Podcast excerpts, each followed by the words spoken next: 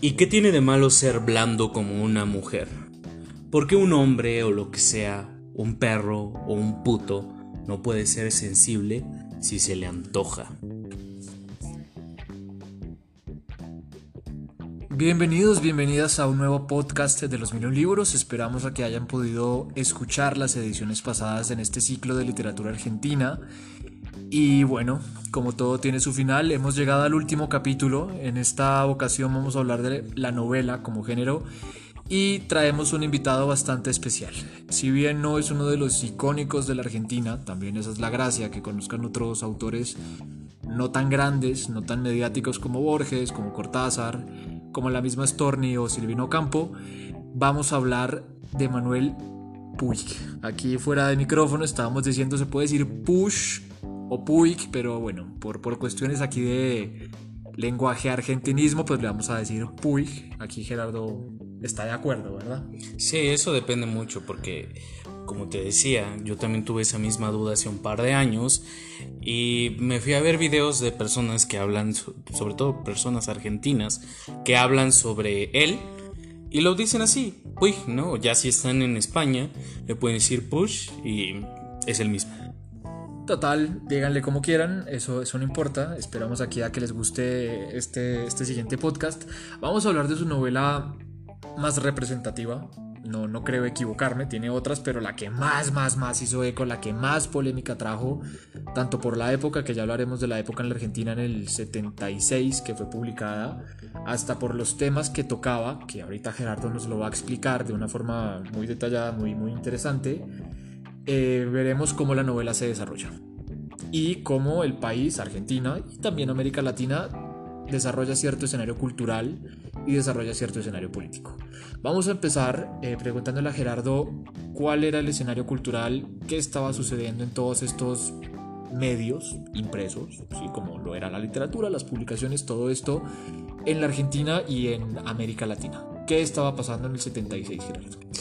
Eh, lo que pasa también es que, digamos, lo audiovisual, el cine también estaba tomando un papel muy central, pues dentro de la cultura popular, dentro de la cultura general, vaya, ¿no? O sea, Hollywood va a tener una.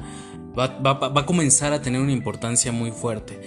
Iban al cine a ver las películas, a ver las grandes estrellas y todos quedaban fascinados, ¿no? Pero digamos que en cierta medida América Latina y sobre todo los escritores que estuvieron en el boom tenían había un deber ser, un deber ser del intelectual, del escritor, ¿no? Que tenías que ser político, tenías que ser completamente de izquierda. Había una, no sé si llamarlo una especie de molde, pero sí como una línea que seguir para estar dentro de un grupo, ¿no? Es así como de tienes ese sellito, ya, ya eres para acá. Y lo que pasa es que Manuel Puig no, digamos, no llegó a la literatura por medio, digamos, de las bibliotecas, de los libros. Él cayó a la, a la, literatura por accidente. De hecho, él es un admirador profundo de la televisión, de los cómics, del cine. Y él quería hacer cine, quería hacer guiones. De hecho, su primera novela que se llama la traición de Rita, no sé si lo voy a pronunciar, Hemsworth. Hemsworth, ¿no? Hemsworth. Sí, creo que sí. Yo... Bueno, si no, ahí nos corrigen, nos ponen un comentario y nos dicen, no sean bobos, así se dice. Exactamente. Eh, iba a ser un guion cinematográfico, pero no le quedaba, sí, no le quedaba, no le quedaba, no le quedaba. Y entonces después dijo, bueno, ya, X, voy a hacer una novela. Entonces, digamos que con ese desecho de guion cinematográfico, retoma la escaleta y construye la traición de Rita Hayworth. Creo que sí lo pronuncié bien, pero bueno, X. Eh, y resulta que es un éxito total. Un éxito total que le debe mucho. O sea, fue nominado al, a este premio Seix Barral. Ah, sí, la super editorial española que le editó a todo el boom. O sea, a Vargas Llosa, a Gao, a etc, etc, etc. Ajá, y que justo, ¿no? O sea, todas estas escritores que estaban ahí, pues eran ellos mismos, vaya. ¿No? Y entonces justamente esta novela comenzó a generar una serie de polémicas dentro del jurado porque reconocían que tenía una gran originalidad, que era muy buena, pero le criticaban mucho como el estilo y la falta de, digamos, de contenido político. De compromiso. De compromiso. ¿no? Pues. Era así como de, no, pues es que como que le falta eh, lo, lo, intelectual. lo, guerrillero, le hace falta lo, lo, revolución cubana, pues. Sí, exactamente. O sea, por ejemplo, Julio Cortázar dijo que Manuel Puig era un lector muy femenino. Ay, pues. Sí, o sea, digamos, hay que también entender la época en la que. Eso fue escrita, la recepción. Ajá, o sea, porque también, por ejemplo, eh, pues sí, digamos, o sea, me parece, no sé si por ahí puedas buscar, David, pero todavía en ese, en los 70 la homosexualidad todavía era estaba en la lista de la de enfermedades mentales. Yo creo que va a ser una burrada porque no me acuerdo, pero hasta hace muy poco, hasta hace muy pocas décadas, la homosexualidad dejó de ser una enfermedad mental. Bueno, dejó de considerarse una enfermedad mental. Y hay países aún, Uganda, por ejemplo, y algunos en el Medio Oriente, en donde está terminantemente prohibido demostrar afecto, eh, pues sí, de hombre a hombre o de mujer a mujer porque se considera homosexualidad y por ende es un, es un ataque a la moral establecida. Es terrible lo que sucede, es terrible. Pensémoslo en los 70 No, sí, y en ese sentido, por ejemplo, grandes escritores que pertenecen al boom no lo querían. O sea, no lo querían porque, para empezar, su novela hablaba de temas pop, ¿no? O sea, así como del cine, con diálogos, digamos, muy muy, de la masa. Ajá, digamos que, ah, por ejemplo, Borges dice que ni siquiera se atrevía a leer sus libros porque ya desde el título le causaba cierta repulsión. Eh, Vargas Llosa decía que le faltaba un estilo completamente y bueno, así varios escritores y sobre todo también que digamos que Manuel Puig no siguió esa misma carrera que ellos. ¿no? O sea, él iba por otro lado. Él, eh, yo cuando estaba haciendo esta pequeña investigación para ustedes, me di cuenta de que, o sea, estaba el boom. O sea, el boom es como la Tierra. Y Manuel Puig es, el, es la luna. Era como un satélite que estaba alrededor, ¿no? O sea, y que de alguna forma tiene mucho que dar. O sea, ahorita bien lo vamos a ver con El beso de la mujer araña, pero es muy importante esta novela. Y, lo y hay podemos ver el compromiso, bueno, ahorita ya lo vamos a ver, pero vemos el compromiso político, una reforma completamente eh, a, la forma de hacer este, una reforma para hacerlo, eh, perdón, una nueva forma de hacer una novela y digamos que un tema increíble.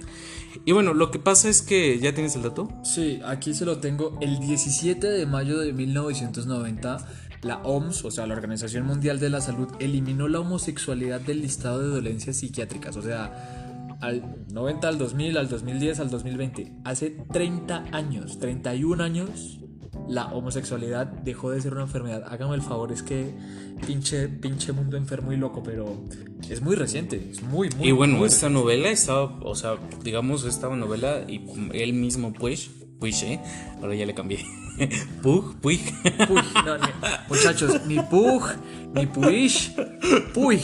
O déjenle como quiera, pues. Que es que a veces se nos. ¿Cómo dicen Se me traba la lengua. Sí, pero hay una al revés. Se me lengua la traba. Se me lengua la traba. Pero bueno, siga pues. Este. Bueno, total que ahí vemos, o sea Puig tiene un lado completamente distinto. Él se forma a través de el cine, las radionovelas, la televisión, los cómics. O sea, por ejemplo, él le gustaba mucho Tommy Jerry, la Pantera Rosa. Uy, dale Pantera Rosa.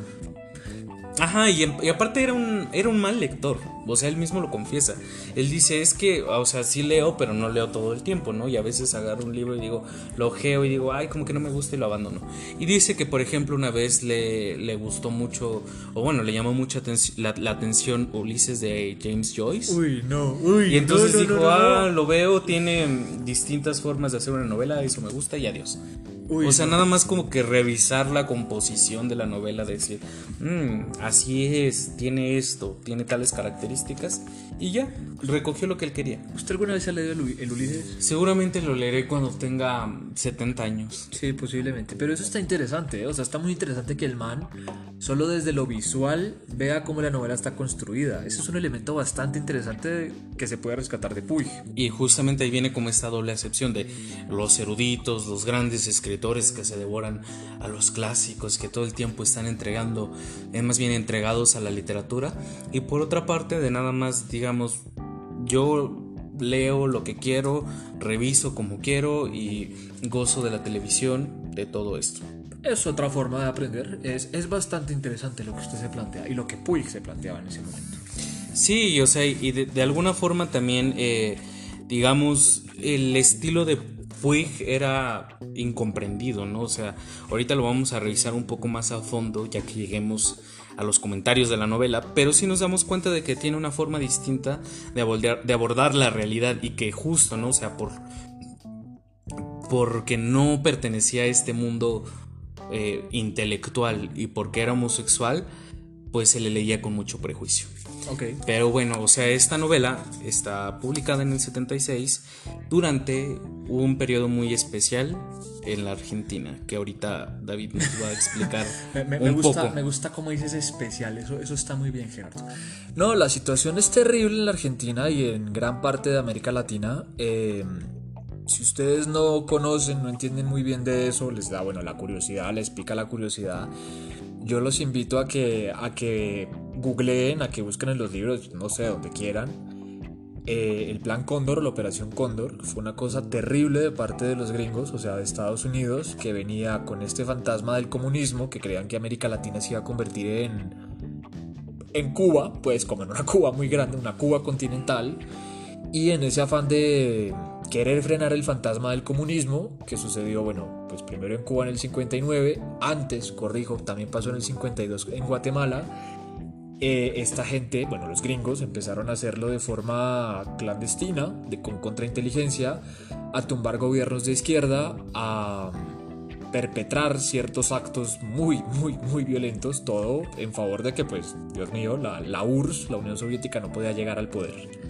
Lo que sucede es algo muy terrible en Argentina, porque en el 76, perdón, en el 73, no tengo la fecha exacta, se cae el gobierno y de facto entra Rafael Videla, que Rafael Videla fue el cabeza de las fuerzas el cabeza, el cabecilla, no cabecilla es una guerrillero, la cabeza de las fuerzas militares, ¿sí? en donde toman el control de, de la Argentina, Chile ya estaba con Pinochet, eh, Uruguay ya también estaba con dictadura militar, Bolivia ya no demoraba en llegar con dictadura militar, Venezuela, o sea, para que entiendan que esa época era terrible, porque cualquiera que pareciera comunista, cualquiera que tuviera un libro en la mano que no fuera el correcto, lo, desaparecían, o sea, lo desaparecían o en su defecto lo mataban. Era una cosa verdaderamente espantosa lo que estábamos viendo aquí. Eh, vivir durante la dictadura era una situación terrible de censura, era una situación terrible de violencia. Muchísima gente, ahí es donde ustedes se preguntarán por qué hay tanta población chilena aquí en México, o en ese entonces había tanta población chilena, o por qué hubo tanta población argentina y uruguaya, era porque este país les abrió las puertas. Bajo ciertas condiciones, lo que quieran, no vamos a profundizar ahí. Pero sí estamos viendo que fue una matanza sistematizada y que fue una desaparición forzada sistematizada de muchísimos intelectuales, políticos, eh, opositores, etc, etc, Si les interesa toda esa situación, eh, pueden también hablar de los montoneros, pueden hablar de el Che Guevara con el hombre nuevo, pueden hablar de... y ver toda esta serie de ideales de personajes que estaban en el medio. Entonces, Puig pues estaba en la mitad de esta situación. O sea, piensen que es una persona que si bien no es, era de izquierda Puig, o sea, se puede decir que era así como, como una izquierda revolucionaria, pues no, pues tampoco porque iba en contra de ciertos ideales. Ahorita lo vamos a ver en la novela. Ok, ok, ok, ok, no, no los vamos a spoilear, pues, no las vamos a spoilear. Pero pues esta, esta serie de ideales pues era terrible, ¿no? Entonces hay muchos testimonios, muchísimos, muchísimos testimonios y también en, en buena parte de Argentina y de Chile están estas campañas de no olvido, están estas campañas de siempre recordar a los desaparecidos, están las abuelas de la Plaza de Mayo, hay muchísimos, muchísimos parques y monumentos alrededor de la ciudad en donde dicen, bueno, esto no se puede repetir. Entonces la dictadura funcionaba así, todo estaba patrocinado por el, pues por el gobierno gringo. Efectivamente, eh, Argentina nunca iba a llegar al comunismo, no, pero pues hay que entender un poco la dinámica de los gringos de ese entonces No tengo cifras oficiales, o sea, les diría mentiras, pero creo que fueron 3.000, 4.000 personas las que, las que fallecieron o están desaparecidas a día de hoy. Hay mucha gente que está desaparecida por, por, la dictadura. Lo que al final sucedió, para no hacerles el cuento largo, es que Argentina, bueno, gana el Mundial en el 76, las cosas como que van como bien, la gente empieza a decir, ay, bueno, hay como una cierta, ¿cómo se dice? ¿Normalidad? Sí, como una cierta normalidad, ¿no? Porque pues también hay que decirlo, las dictaduras no son solo como en las películas, sino pues hay mucha cotidianidad dentro de todos estos gobiernos. Y finalmente lo que sucede, que es algo terrible, es que en el 82 eh, los ingleses van por las Malvinas, o bueno, ya tenían las Malvinas, y a Videla, pues en última instancia lo que dijo fue, miren, ¿saben qué? Mandemos a todo este montón de soldados, soldados muy, muy jóvenes, a las Malvinas, que son unas islas que están al extremo sur de, la Argentina, y pues mandémoslos tal cual como, como carne de cañón. Si a ustedes les interesa, hay muchísima bibliografía, muchísima literatura sobre la dictadura, pero hay un muy buen texto, ya que usted me va a ayudar, que es de Leila Guerrero. Y lo edita Anagrama. No, eh, el cementerio de las Malvinas, creo que se ah, llama. La otra guerra. O la otra guerra, sí señor, que es el cementerio de las Malvinas y es toda esta situación de cómo estos muchachos... Lo tenemos a la venta. Lo tenemos a la venta, lo susurramos porque pues es un secreto. Y entonces es un reportaje maravilloso, es un reportaje buenísimo de cómo las Malvinas pues fueron todo un ejemplo mediático y, terrible a favor de la dictadura. Fue algo muy terrible. Lo que al final sucedió es que en el primero de enero, si mal no recuerdo, del 84, o bueno, a finales de diciembre del 83, Videla sin ningún problema, como también sucedió en Chile y como sucedió en gran parte de estas dictaduras en América Latina, se fueron muy tranquilos y dijeron, bueno, ¿saben qué? Yo aquí ya hice mi trabajo, entonces vamos a volver a la normalidad. Si mal no recuerdo, entra Menem a la vuelta a la democracia, que es como se llama, y las cosas pues digamos no cambiaron mucho hasta hasta que empezaron a ver estas cuestiones de restitución, de memoria, de justicia, de lucha simbólica y todos estos ejemplos que también Push lo retrata, Push, que, no es Push, hombre, que es Push, eh, lo retrata y también lo denuncia a su manera. Eso creo que es bastante interesante. Ya dando todo este contexto que creo que nos va a funcionar y les va a funcionar a ustedes, ¿cómo funciona la novela? Ok, pues es, o sea, es una novela muy, muy interesante porque el argumento es sencillísimo. Es un homosexual que se llama eh, Molina. Molina. Y eh, un revolucionario que, está, que se llama Valentín. Los dos conviven en la cárcel y digamos que para, para pasar los días, Molina, que me parece como se ve en la novela, es un gran narrador porque le cuenta las películas que ha visto pues se las cuenta a, Valentín y así se pasan los días, ¿no? Contando las películas.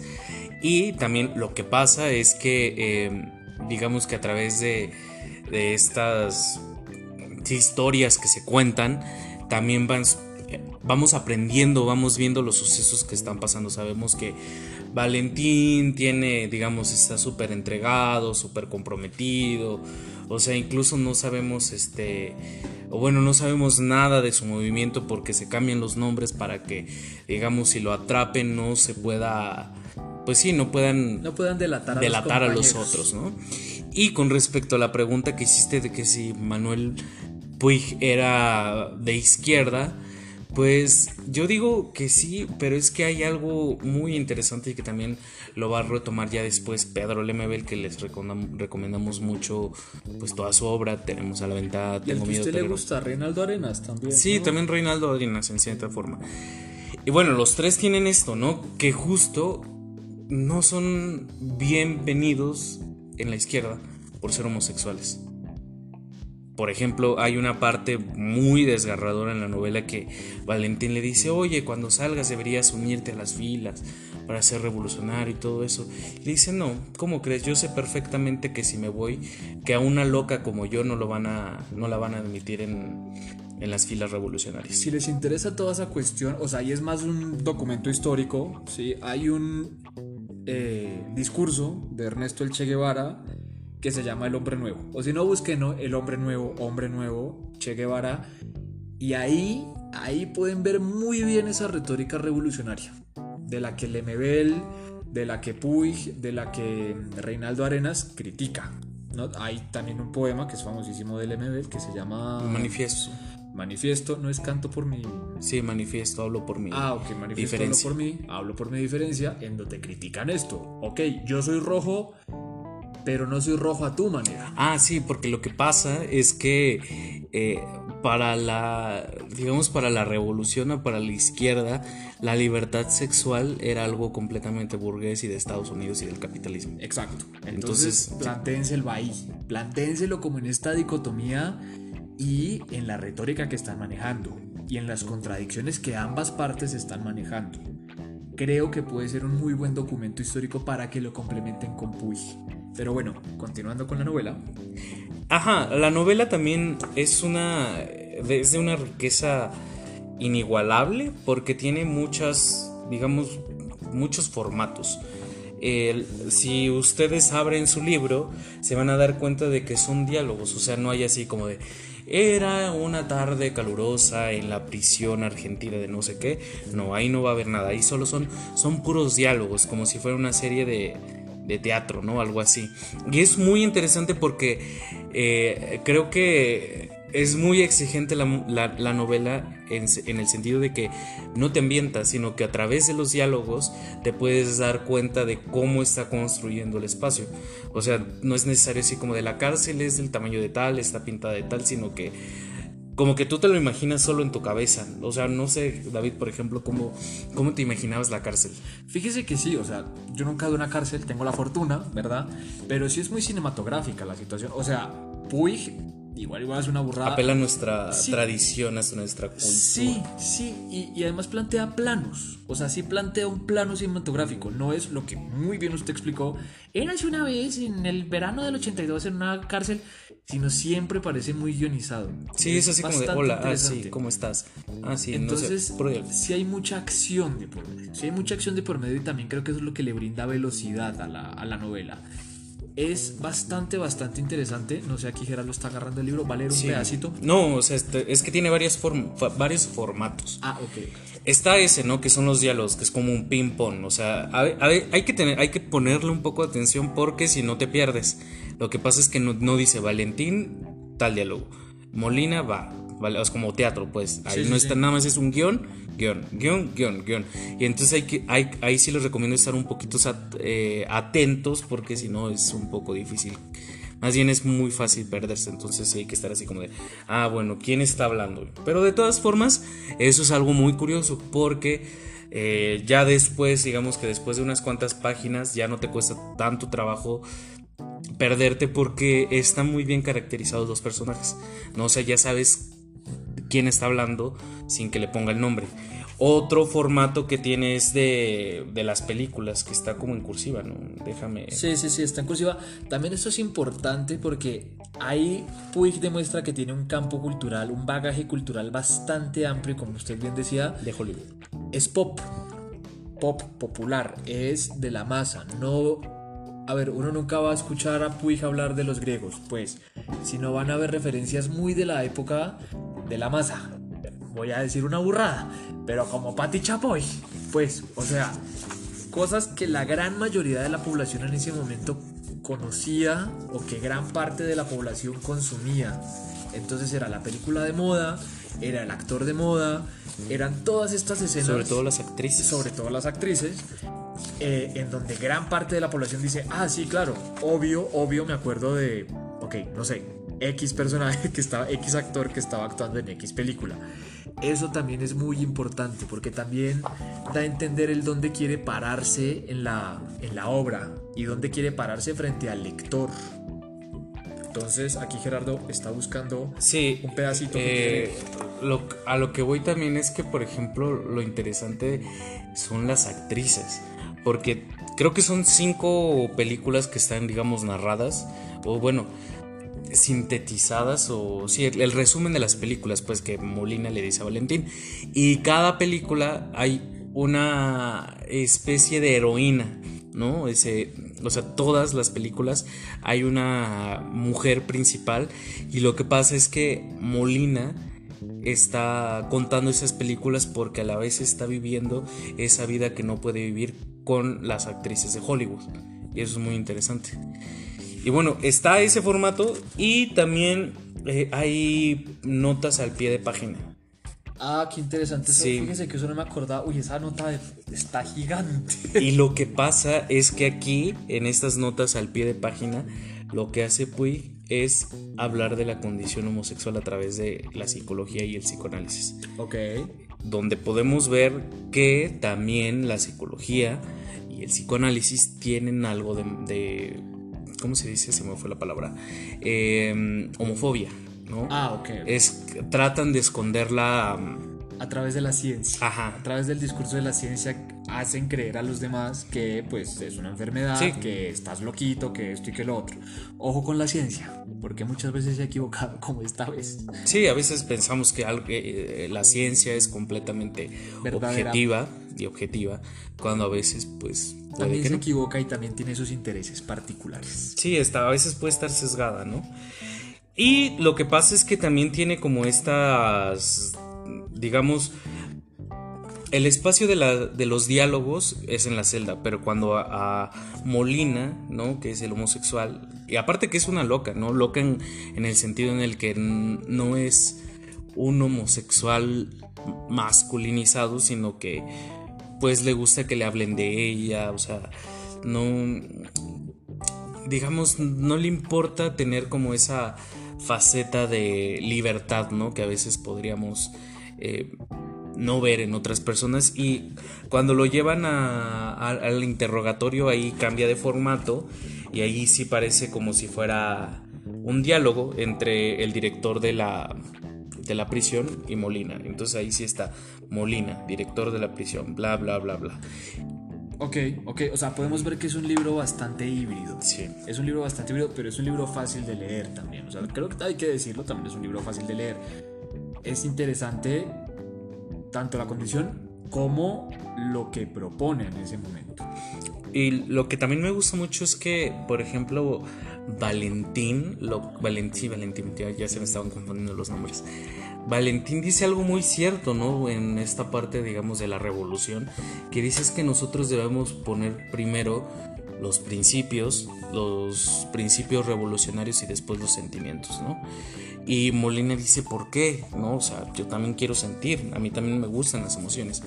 Y me parece que a través, digamos, de estos, de este diálogo intenso que tienen los personajes, Molina a veces, digo, Valentina a veces tiene esta capa, ¿no? Muy fuerte, muy rígida, que lo que se enseñó a través de la revolución, se va, digamos, diluyendo y podemos ver cómo Valentín se entrega a Molina. No los vamos a spoilear más, no los vamos a spoilear más. Es una gran novela, de verdad que es una gran novela, en formato, en propuesta, en vida propia de Puig. No sé en qué año se muere Puig a todas estas. Y se muere aquí en la Ciudad de México. Bueno, en la Ciudad de México, en Cuernavaca. Ah, se muere en Cuernavaca. Él terminó aquí. ¿Y sabemos por qué terminó aquí? No me acuerdo. Seguramente, pues porque aparte de esta novela, El beso de la mujer araña estaba prohibidísimo en Argentina. Pues sí, señor, se murió el 22 de julio de 1990. Qué interesante, no ve que se ha muerto aquí en Cuernavaca. Y que, digamos, eh, es una novela que formalmente aporta muchísimo. Que, por ejemplo, Alberto Fouquet va a retomar mucho eh, el beso de la mujer araña para, leer, para construir una novela que se llama No ficción, que habla sobre el bromance que le dicen. Es una, es una condición de cuando dos amigos tienen sexo. Ok, qué interesante. Ok, ok, no, no, no. Y es así igual, puro diálogo, pam, pam, pam, pam, pam. Ok, también tiene sudor, ¿no es? Porque Fouillet es como también de esta onda. ¿Él, es gay? ¿Fouillet es gay? No sé. Bueno, creo que sí. Lo averiguaremos un día que hagamos podcast de él, porque también creo que está bastante interesante. Pero es Fouquet, ¿no? Ah, Fouquet. Porque tiene la U, Fouquet. Bueno, hoy, hoy andamos, hoy andamos mal con la pronunciación, pero bueno, esperamos a que, a que nos hayan entendido. Eh, yo nada más les dejo dos referencias que creo que son bastante interesantes porque pues también la música es parte de, toda esta cuestión pop. Si les gusta esta época de la dictadura, si les gusta estudiarla, leerla, no sé, curiosearla, Les recomiendo mucho, aquí yo no sé por qué, no sé por qué, pero me sorprende mucho que hay como una salsa, o sea, la, composición original es en rock, que es Mil Horas de Andrés Calamaro, y aquí la ponen en salsa, bueno, Mil Horas es eh, la historia de un soldado que volvió de las máquinas. Y también les recomiendo toda la discografía de Charlie García.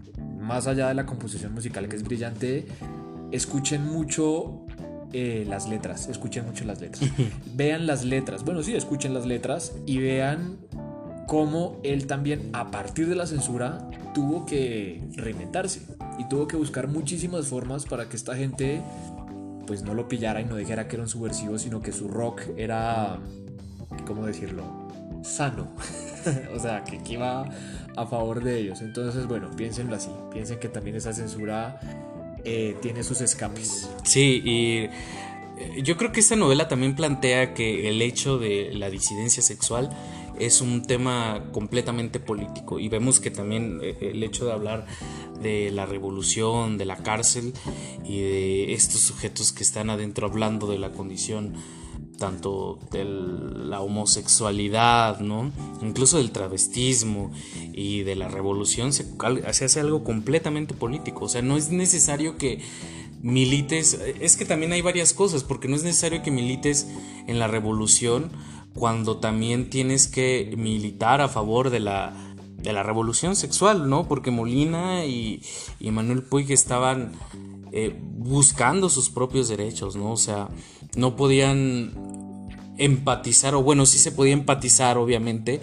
pero pues también había, habría que conquistar otro territorio que era la libertad sexual, ¿no? Y entonces, este, primero es liberar esa parte de la libertad sexual, ¿no? Para ya después ampliar el panorama. Brincar a algo más.